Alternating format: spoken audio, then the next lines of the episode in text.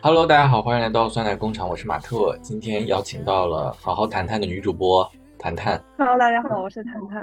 然后这一期呢，我们就是想要聊一聊追星这个话题。为什么会突然想到这个？就是偶尔的时候跟谈谈聊天的时候，然 后就在聊周末大家都会干嘛嘛。发现他就是最近，就是从他入职一个月之后开始，频繁的看演唱会和追星，而且不是那种在他所在的城市，他会专门买飞机票跑到另外一个城市。哎，我不知道你有没有请过假啊？因为我觉得这个开销啊，包括你的精力都是很大的一笔投入。我认识谈谈应该有一年多的时间，一年多的时间里，我其实并未看出他是一个能够为自己心爱的 idol 付出如此多精力的一个女生吧。对，所以我今天就特别好奇，为什么就在入职一个月之后开始这么频繁的出席她偶像的演唱会？向大家自我介绍一下，我就是一个新晋的追星女孩，就是活了这么多年，嗯，感觉其实这也是第一次，不光是马特认识我一年多以来的突然出现的症状，也是我二十多年以来突然出现。哦，所以你之前没有这么疯狂过？没有，他非常专业，就是他不光是就自己在追着玩儿，他还会加一些什么群呐、然后还会给我转发什么他们这个什么应援会，哇，这这个东西我感觉一会儿可以细聊，就是你们那些应援会的 女孩们那些聊那些内容，我都觉得被控制了。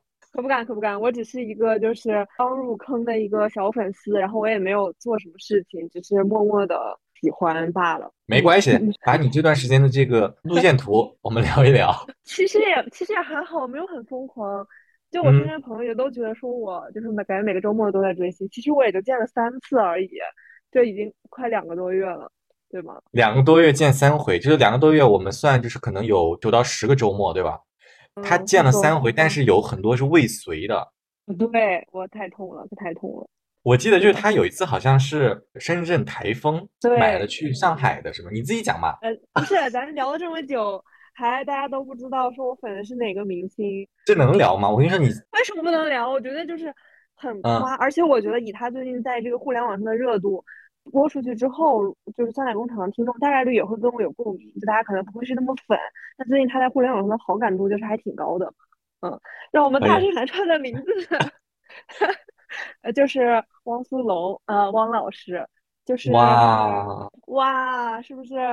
是不是可能大家听到，呃，一半的人会觉得啊，他不是那个什么 QQ 音乐三巨头吗？一半的人可能最近冲浪的人觉得，嗯，毛老师的演唱会还有什么音乐节都还挺挺出圈的。可以讲下我入坑的，我跟他的这个定情之地啊，我对你去这个地方故地重游了一下，真的很伤感，就是有那种真的有那种就是失恋之后重新回到伤心地的感觉。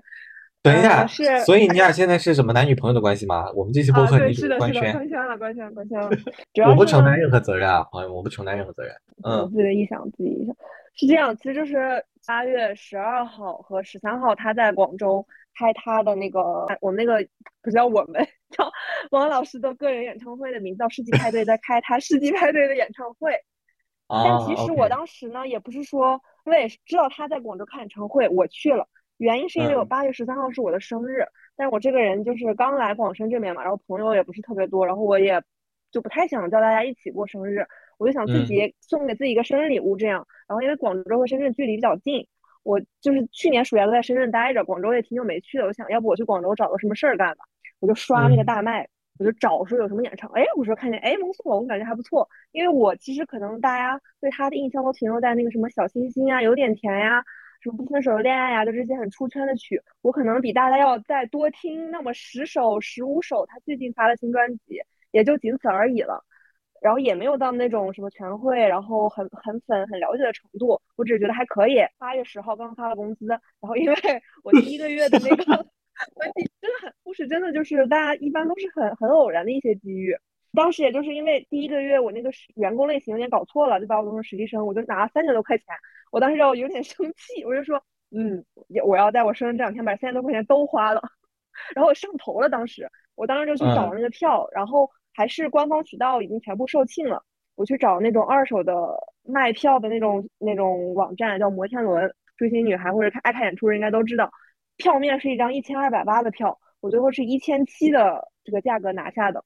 说出来就是挺贵的。哎按着按着现在咱这个已经恢复了正常员工工资这个收入，虽然多了很多，但是我肯定不会花这个钱去买这么贵的票。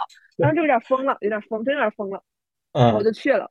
去了之后呢，说实话、一千七是可以跟什么？可以跟他互动吗？不可以，一千七还是看台，是看台最贵的档位。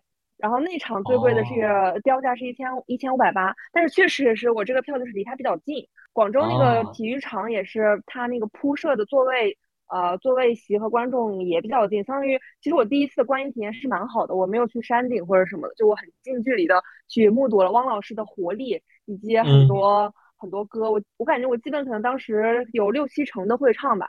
然后，但汪老师的旋律，他他一直说他自己可能就是不是想追求那种什么小众的音乐风格，他就是想写一些比较大众的旋律，或者他写出来的旋律就是大家比较朗朗上口的。反正整场演唱会体验感就很好，他自己嗯对于演唱会这种设计啊、小环节啊、舞台啊、服装啊什么做的都很好。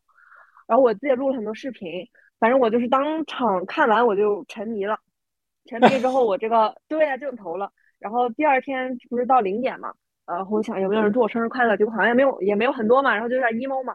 完了以后就开始疯狂的回回看我当天晚上拍的那些视频，看到三点多，然后就那个情绪就已经愈燃愈烈，然后就开始上头了。之后就开始了这个入坑之旅，这大概就是我们故事的开始。然后上周呢又回到了广州，我就在想，哎呀，上次我来之前还不知道我会有一个这么美好的精神寄托，而这次来了之后却见不到他。所以你嗯当时发了三千块钱工资的那个周末，你我就真的花了他只是我真的都花了，我后来还就是为了，就是因为它的应援色是粉色，就是我在去之前我才慢慢开始查，但我一一件粉色的衣服都没有，我就还去买了一件粉色衬衫，你知道吗？你压 根儿在你去广州之前，你都不是这个人的粉丝，你纯粹是为了报复，你纯粹是为了报复公司的财务。然后你把自己过个生日，就是想奖励自己一下，这样对。对，所以故事开始都是这样子的。那我就很好嗯奇啊，就是你，比如你现在两个月这种热恋期的人嘛，到底是什么东西让你哪方面你觉得这个人特别吸引你呢？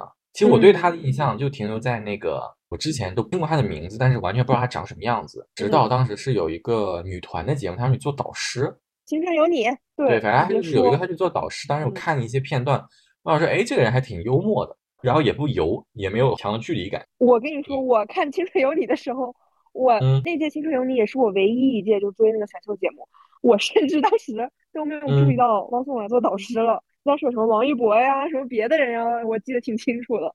就我跟你可能感觉差不多吧，对，就这种就这种水平。然后你说为什么喜欢，就并且慢慢入坑呢？其实就对啊是粉圈不是都有归类嘛，什么呃舞台粉、事业粉、呃颜粉、女友粉，我觉得我就是有点像性格粉这种的。还有后面这种我就是词儿，我自己定义的，当然我相信应该是有的，就是一个人他的性格，你无论在他身上看到了和你很像的一部分，还是你很想成为的那一部分，我觉得都可能会吸引到你。听懂了。嗯，也就是说，你其实并不欣赏他的外表和才华，你只喜欢他的性格。不是，我跟你说，我这种其实我这种很有塌房的风险的，就是就是塌房之后我会更痛，因为可能有人爱上了他的才华，他的才华无论怎样都是存在那里的，但是我这个人如果他塌了房，那我的一切都是都是崩塌了的，我跟你讲。那他的歌也很好听，然后我也确实一段时间就是单曲循环，但是我现在也也开始听别人的歌了。颜值呢，就是很可爱，就是很萌，但确实你要让我就是找男朋友呢，他确我确实也不是这个 type 的，呃，那个对吧？嗯，所以说性格还是最大吸引我的点。首先就是你能够感受到谈谈这个人他的表情包开始全批量更新成这个男的表情包。哎呀，没有没有啦，现在是不是又回归了一点？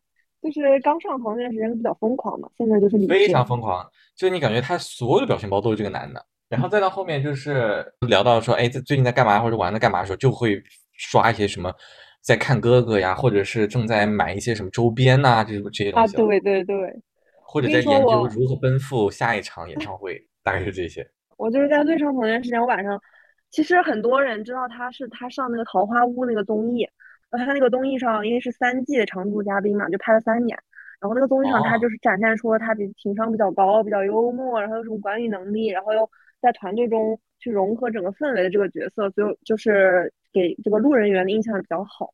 然后我讲讲我为什么是性格粉，就是后面就深入看了他的很多采访，然后慢慢了解他这个人的一些想法，我就感觉他跟我其实是有点像那个人，虽然我这么说有点舔着脸了，但是性格上来说，咱找点相似点也不是不可以，是吧？就是我们都属于那种性格比较敏感，就是比较能够敏感的去察觉到这个社交场合或者是他人情绪的变化。你要说讨好型人格，确实也有一点，但你要说完全的说什么，完全是以对方为这个第一优先级，我们好像也不是。但我们就是不想让这个场子冷下来，或者不想让这个气氛尴尬起来，从而去表现出自己很幽默，或者说很愿意跟他人交谈那一面。那其实这是不是我们真实想做的呢？其实也不一定。所以回家之后，这种自己一个人待着的时候，我感觉哥哥状态跟我是很像的，就是我们是属于那种比较荡的。你咋知道人家回家啥状态？你要这么说，那那这就无解了，对吧？那你了解一个人，你只能通过他这个自述来，我又没跟他谈过恋爱，你非要逼我说出我的伤心事，就是就就大概这种感觉嘛。你要说就是在这种社交场合中不快乐，那肯定也是快乐的，只不过有时候会让自己有点负担。就是他在桃花坞里也是，其实很多时候他就是。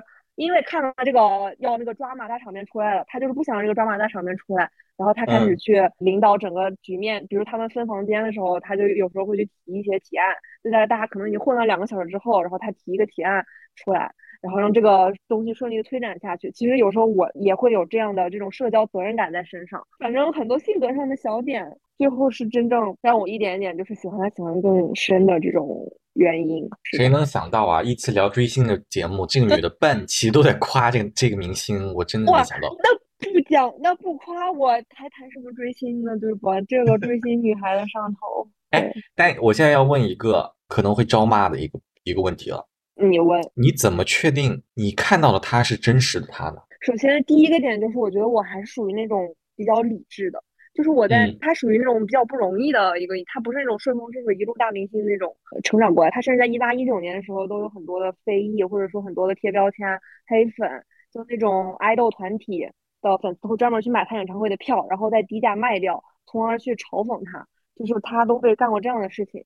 就深夜时候我会因为他这种。这种他的这些遭遭遇为他 emo 嘛遭遇，但是我就会突然理智，就我这个人其实不是一个那种恋爱脑或者是那种很情绪化的人，我会突然想到恋爱脑，你跟他能够产生一种，我的意思就是这种就是这种不加理智的去爱的一个人的这种人，我不是，我想我想到就是他赚那么多钱，我赚多少钱？对呀，要为他就是去劳心伤神呢？我在。追星中收获到的应该是我自己的快乐，或者我自己的共鸣，或者我在哪里找到了这种精神上的寄托。所以这种时候我就会，就是觉得说他是怎么样的人，其实也无所谓。我自己快乐了，或者我自己能够找到一个这种寄托的点所在，我觉得才比较重要。这是第一个，就是我会想到他赚多少钱。我觉得这个追星女孩一定就是你在上头的时候想想这个点，你就会清醒很多，也防塌房之后你的这个情绪上的大断崖。第二个点出道很多很多年，所以他有很多很多股可以考，无论是合作的艺人，还是说他 N 多年前接受采访，他这个人保持的这个像是统一一致的。就是我有去看很多很多之前的物料，我觉得你一个人人设，你可以。在你火了之后开始立，或者说你可以立个一段什么时间，但你要立十几年，我感觉是比较难的。当然也不排除这个可能性，我也不是说现在一定就是说百分之百的挺他，觉得他一切都是对的，我也没有这么的上头。但是我觉得一个人如果十几年的走过来，身边所有人对他的评价都是一样的话，那他大概率应该是个还不错的人，对吧？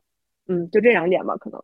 好的。因为因为确实他出道应该是零几年吧就开始了。其实有一天，谭谭他给我发了个消息，说他深夜又要再加班，可能就是当已经十八九点了，发过来一个图，就说什么八九点叫加班，八九点我不知道你我不知道你经历了什么，但是八九点 八九点就是加班，这必须要认清现实，朋友们。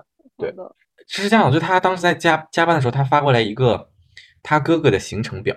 说什么他的哥哥都这么努力，我们为什么不拼呢？然后我就说，你想想他一个月赚多少钱，你一个月赚多少钱？他说是的，醒了醒了。对，是的，是的，我觉得这很重要。我我还有个好奇点，你有没有算过你这两个月杂七杂八拢共为他就是这个开销大概是多少？算是但我有记账的，我现在给大家看一下，可以大公开，就还好吧。我可以给大家讲讲我追星的路。我现在基本就是目标就是一个月见。且只见一次，就八月去的广州演唱会嘛，然后九月我本来九月二号、三号买了郑州的，呃，也买了那场很贵的，也不是很贵，就很好的座位。嗯，因为台风取消了，然后无论加上七七八八那个机票被取消的手续费、转票我损失的费、快递费什么的，加上也损失了大概五百块钱。然后九月十六、十七号是世纪派对的结束场，我当然要去了，对吧？我就去了上海。然后我当时是还是加价找黄牛买的那种代拍的票，因为上海的演唱会全部是强实名，所以必须要买的时候就是身份证，就付款信息的时候就要绑身份证，找的加价黄牛是五百一张。我当十六号之后之后看完出来，我就疯狂的想去十七号的，就是因为十七号是他生日场，肯定会有很多的这个惊喜，并且也是是就是他今年的最后一场演唱会了。我嗯疯狂去问黄牛，所有的黄牛多少钱都买不到，就是一张票都没有了。在嗯可能十六号那天，我有去小问了一下，是四千一张，就是十十六号早一点还没，十六号早一点的时候还没开的时候是四千，然后十六号演完之后再问十七号就是一张都没有了。之后呢，我十月是回家，正好回家他在太原开音乐节，我去了一次。十一月他会来深圳开音乐节，我准备去一次。十二月他应该会去广州开音乐节，我准备去一次。这就是我今年大概的计划，就不会再有更疯狂的行为了。对对对。这还不够疯狂吗？一一个月疯狂吗？就是我关注的那些，当然我我嗯怀疑他们是有在上班，他们应该都是有在上班，他们就是每一个每一个那个行程都会跟，然后会去机场接送机，会去前排占座，就是那个音乐节疯狂，不是两个个月从我的意思就是，这个女的从就两个月前跟这个男的，就是完哦全就是一个萍水相逢，到现在一个月见一次。然后我说这个频率高，他说一点也不高，真的不高，我觉得还好吧。就是我如果还好。就是我你对还好，比如说我要花多少钱？说吧再，直接给我一个，，直接说出这个价钱。应该嗯，你想，你还有路费，还有机票，我还买了很多周边呢。多么骄傲的语气啊！是不是我跟你说，我买这周边现在都售罄了，都断货了，我真的是一整个骄傲住。这个月还好，这个月应该是花了，我看一下，一万块吧，差不多一万块，差不多一万。为他这个月单独花了一万块，不是，这这这三个月不是，但你这么说，两个多月，但你这么说，我也就是不能说为他，对吧？我觉得这钱也是花给我自己的呀，为自己，对呀好吧？也不是说为自己，就是说这钱我花的心甘情愿，我不觉得说是花了之后我很后悔的那种钱。我觉得现在打工人啊，你如果赚到嗯钱，花钱能让你快乐，这真的很不容易了。比如我今天刚我买了个冰激凌，我就很想吃，吃完了以后我其实不快乐，我还觉得我多摄入二百多嗯大卡能量，我其实觉得这个钱就是花的没那么快乐。是嗯、我，所以我我在记账软件里我把它分为了快乐杠追星。哦，我没有，我嗯就是我要解释一下，我并没有说要责备和贬低追星人这个投入花钱这个事情，因为其实我觉得大家都会，肯定有一个自己的爱好，嗯嗯，然后为这个爱好花钱。因为我曾经就是为那个一个小玩具疙瘩，也是一掷千金，所以也没什么资格在这里，啊，你对你那是千金，是的。对，也没什么资格在这里评价别人。但就是想说这个价钱，就比如说我现在两年之后，我再看到这些小玩具疙瘩，我内心还是有一丝丝后悔。后悔。但是你的那些追星那些东西，如果都断货了，我觉得那是不是还是可以升值的？我曾经就是想说，这东西还能升值，对呀、可以。不可能卖的。那比如在你的人生阶段当中，你还有还有没有追过其他人？说实话，没有一个都没有。真的吗？就是这么疯狂的没有，但是多多少少也会哦是一些人的路人粉吧，就这种。对啊，我们得先定一下什么叫追星，对吧？什么程我觉得像？我，我觉得像我这嗯样的才才叫追星，就是你愿意为了他去路途奔波，并且愿意去买他的以前的专辑啊，他出的任何东西你都想要第一时间拥有，就是叫我觉得对，我觉得至少得称得上你刚才说的一种粉，就是什么事业粉呐、女友粉呐、我感觉就是当你会自称我是这个人的这个粉的时候，你才算追星。对对对，我觉得不一也不一定要花钱，就感觉之前也会有人讨论说，不为这个人花钱，我能不能做到他的粉丝？就是有过一场粉圈的 battle，我这还有 battle？评论，真真的会 battle，就是挺那个的，就是我有点不理解的。所以我其实不是粉圈女孩，就粉圈他们会做很多，他们会去攻击对家的粉丝，然后会给嗯个打榜，然后就是疯狂做数据，嗯、对家是谁？来挑拨离间一这就不说了吧，这这这我就不说了。你真是会挑事儿，真是会挑事儿。因为谈谈他已经我我也有困进一些这个群里了嘛，然后他没有有时候没有还会发这个这个截图给我，或者是说他们在商量什么，然后就说什么演唱会，几个女生在群里报说自己跑八百米的速时间速度，然后说那天就是像开闸一样，那个门一打开，这几个跑得最快的人就会疯狂的开始冲刺，冲到这个演唱会的前排去拉横幅，是不是？对对，音乐节音乐节是要这样，而且我我们太原那个还好，太原应该最早七八点去吧。哥哥昨天在南昌嘛，我在刷小红书，个凌晨四点，他晚上九点十五出场的，也就是说他站了二十一点四，他站了十七个小时。而且那种第一排是你站进去之后你就不能不能离开，就上了十七个小时，不吃不喝，因为只要你吃了喝，你就要上厕所，上厕所你离开这个队你就回不来了，就是疯狂的人是这种程度。我那天是去站了七个小时，我已经觉得这是我人生绝对唯一仅有一次的体验，我不可能再去为了这个男人站七个小时不吃不喝。我有一个危险发言了，我此此有危险发言了，就是我我希望未来如果说打仗的话，所有的男明星、男女明星全部给我到战场上去。我也觉得，哎呀，咱俩这个有点儿。我的意思是，你的偶像都在战场上，这个拼尽全力的英勇抗敌，对吧？又是踏雪地，又是又是攀高山，你们都为了他做到这种地步，凌晨四点一天不吃不喝站在那，觉得真的是我太佩服这些人了。我觉得你这个思路很好，就是粉就是明星先上，然后粉丝上，绝对不愁，绝对不愁什么没有人打仗。这能不赚吗？这粉丝的钱？是说实话，这种大家都是心甘情愿的。就是我其实是有点呀，我我我也能理解，也不能理解。刚才听完你说这些，我有点理解了。就像你自己的描述，你说其实这个钱不是花给他的，是花给你的。对，是，对吧？就在旁人眼里就觉得，就包括我买那什么小玩具疙瘩也是一样，就会觉得这个东西怎么？对啊，就是别人眼里说你为什么会买这个东西，他关注点就这个东西值不值。但是我们是看到了额外的一层价值，就是他给我带来的快乐，然后我是在我自己身上投入，其实对吧？你看到的只是他有没有可能升值，笑死！你你可我曾经是这样。追星这个东西，它其实让我收获不只有这个快乐。我想说的是，刚刚为什么说想到想到这个点？之前我花一万块，我不是去了上海，我回了太原嘛，我去了上海，见到哦，这旅游的钱也在里面，也不是旅游，对，就是就是无形之中。你能够和当地的人、当地你的好朋友再去建立一个很很微妙的联系，我觉得这个是我那天突然领悟到的。就我大学最好的朋友，我小学最好的朋友，我研究生实习的时候认识的好朋友，我们三个人，我把他们三个叫到一起，我们四个人吃了顿火锅。我当时就想象，就是难以想象，说我是因为来上海，因为要看演唱会，所以我才会来上海，所以我才见到了他们，所以我才跟他们又重新 catch up 上了。然后现在我们关系比以前更紧密，就可能大家可能一两年没聊，但现在可能就是哎两三天就会聊一次。我就觉得这个这个还是挺奇妙的，因为你想说深圳到广上海也不远，坐飞机两个多小时。哎，我我总想着，哎，我感觉就去看一下他们。但是你如果没有这个契机，你可能永远不会去看，去跟你的可能你不知道的一些联系，就会在这个追星过程中发生了。包括我回太原也是，我其实国庆本来想回家的，然后我就想着，哎，我什么时候回趟家？但是回太原的机票很贵，如果不是因为要追星，我可能也不会下定这个决心花钱从深圳飞回太原。但我想着我要追星，然后哎，我顺便回去看爸爸妈妈，顺便回去跟在太原的同学能不能吃个饭聊一聊呀？就有时候这种随着跟着偶像天南地北的跑，其实也是你去重新去建立你自己生活圈子里面一些联系的一个机会吧。我知道，我就是这个人，就是什么事情都愿意往好的方向去想，所以我把我的一万块钱就给他完美的合理化，完美的合理化一下，我这样自己也没有那么难受。我觉得这一万块钱还是值得的。我觉得也是了，就是相当于是你这些钱，对吧？然后呢，嗯，人活一个心态吧。反正就听完你的这些话，我是想说，人活一个心态。活了已经有，我这件事情就不是一个理性的行为，所以他没法用 这个很多理性的观念去解释。对，是的。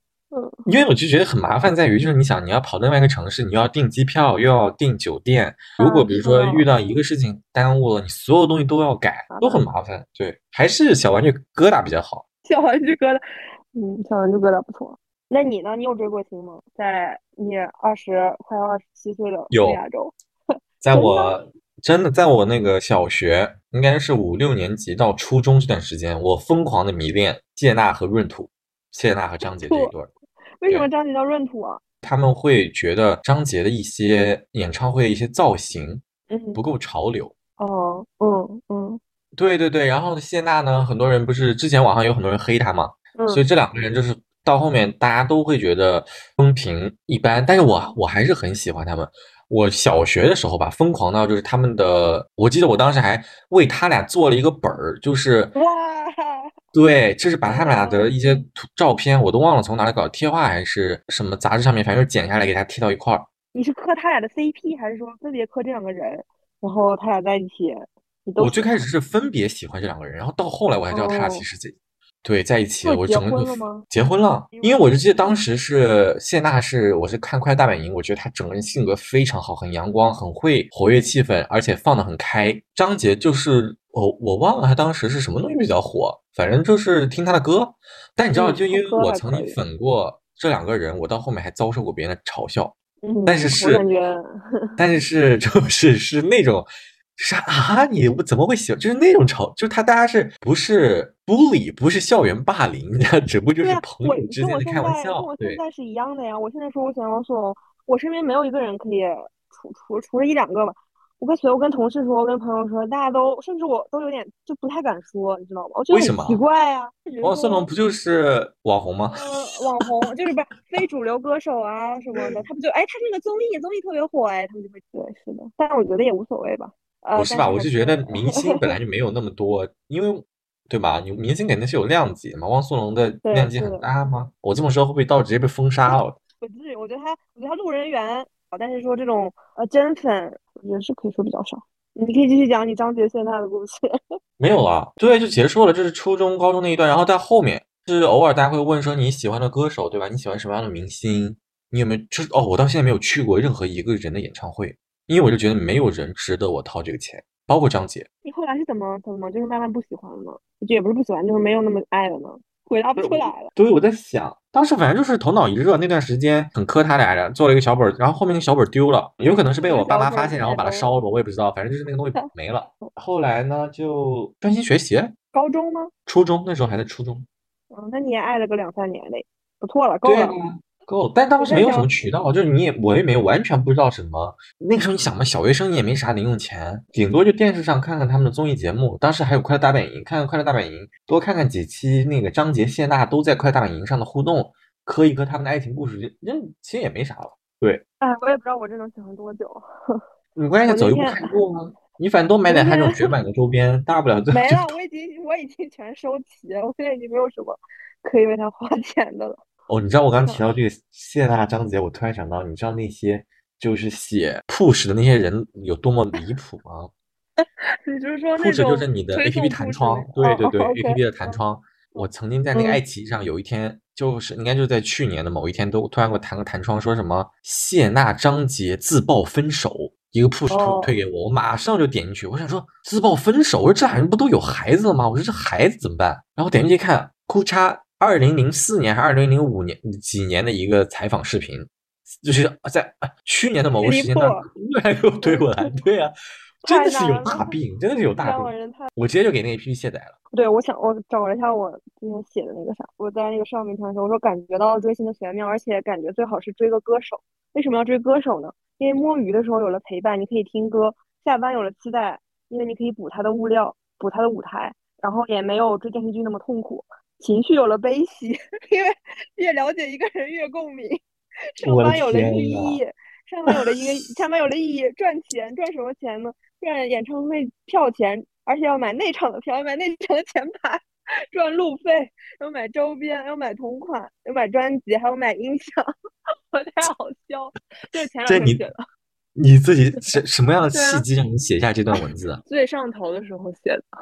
我的天呐，就我现在也承认，但是我就是感觉，就是他给我的这个激励作用没有那么大了。我之前真的就是想好好赚钱，多那个多花多为他花点钱，也不是就是多能够嗯想去看就去看的这个自由。我现在觉得不行不行，我真的要攒钱，呃，太惨了。但我觉得这就是个爱好，这就是个爱好。哎，那我想问你身边还有这种听到过很疯狂追星的朋友的案例吗？因为我有一个比我疯狂多，而且他感觉小有成就。我其实还小有成就，我想想，我只记得曾经在我小学的时候，当时红猫蓝兔七仙女特别的火，你知道吗？我知道，就那个动动画动漫嘛。嗯嗯，那其实我们那也算我们小朋友追星啊，对啊，我们班的几个小，就是有两个女生和我，就她们，我们三个就一起把学校周边小卖部红猫蓝兔的周边给买断了，就直接给他买空了。对，投入了可能得有五十多块钱人人民币，巨巨额财产当时。巨额，真是巨额，当时一周是十块。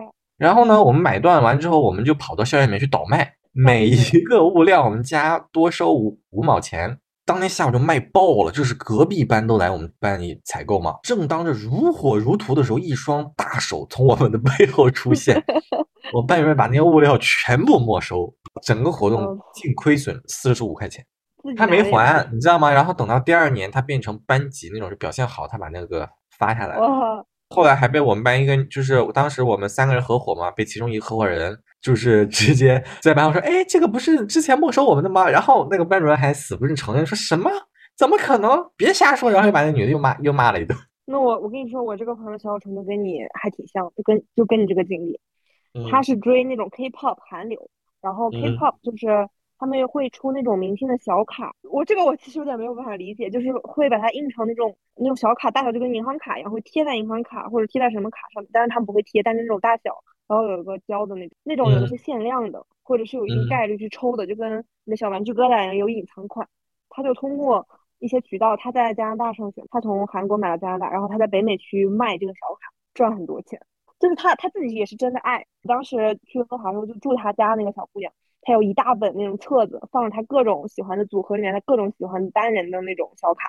然后他可能没有那么喜欢，或者说他重复了，他就出掉，赚了很多钱。所以说呀，追星其实是可以做成事业的。那他赚这些粉丝钱的时候，他的内心是一种什么想法呢？没有什么想法吧，也也可能他没有盈利，就是也可能他只是把他就是花那些钱刚 cover 的，我也不知道。但是他确实做这个东西是有一收入的一，些收入的，对对对。然后他还他去追，他是从温哥华追到波士顿，你可以想象，就是相当于从美西追到美东的那种程度。而且他都是超能力，他就是永远去的是内场第一二排，六七百刀一张那种票。我刚刚点开他的小红书，对我刚才点开的小红书，他有五千五千多个粉，然后他置顶那个视频有七点八万点赞，太牛了。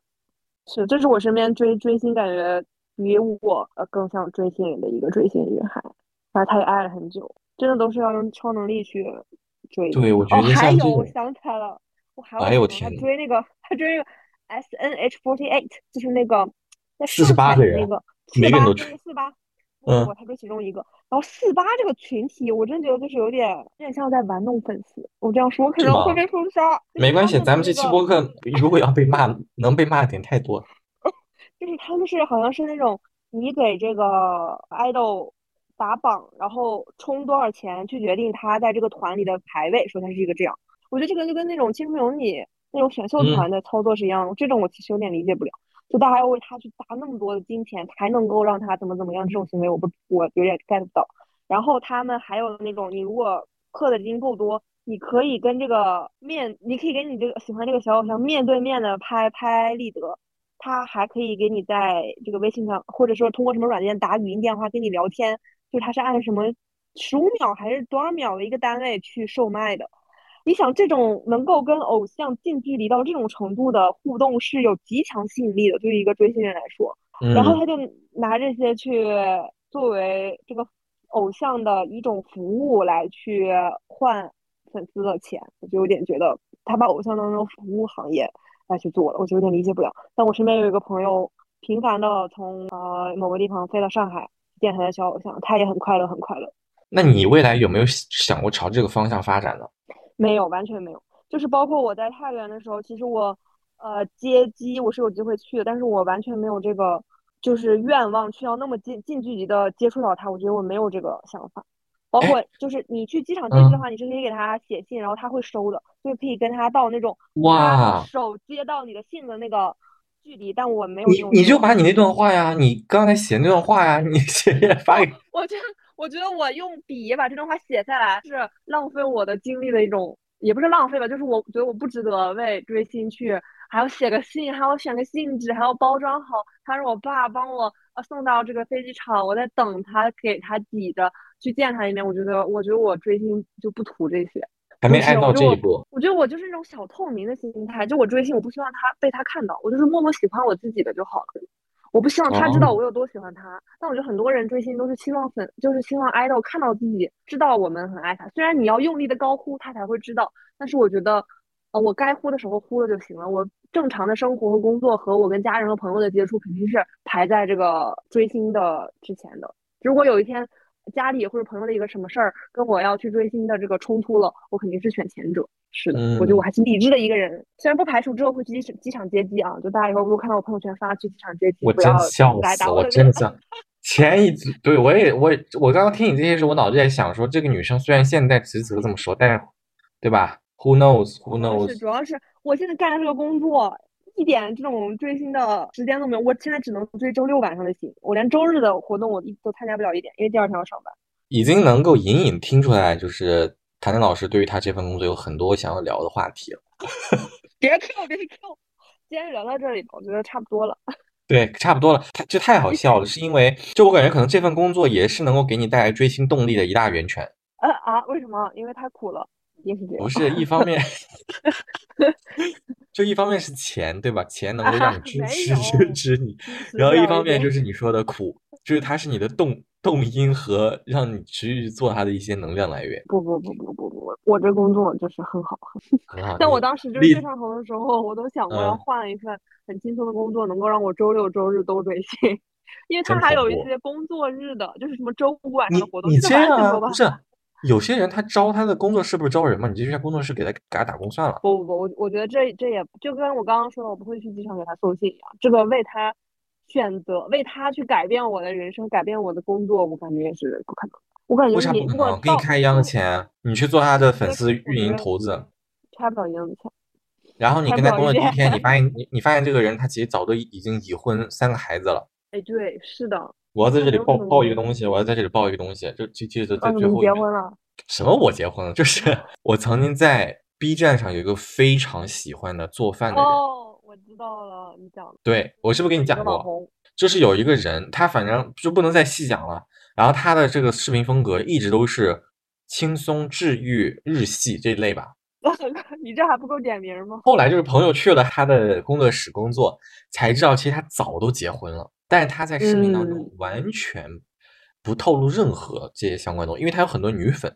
哎呀，而且他还就他还有很多异性粉丝，对，还有很多异性哦粉丝，对对对对对就是因为他我他后面还营销过一段时间，他什么脱单啊什么的。对对对对，他还频结婚了，什么乱七八糟的。其实他早都跟就是人家这些东西却早，但也能理解嘛，毕竟这就是一种商业模式。但反正我当时听到之后，我整个人就非常震惊，震惊到我我甚至觉得这个人他骗了我，然后就脱粉了。你就下头。虽然嗯跟我也没啥关系，但我就觉得啊，这是为什么要？因为我确实当时也祝福过，就看他一步一步，哎，最后对吧？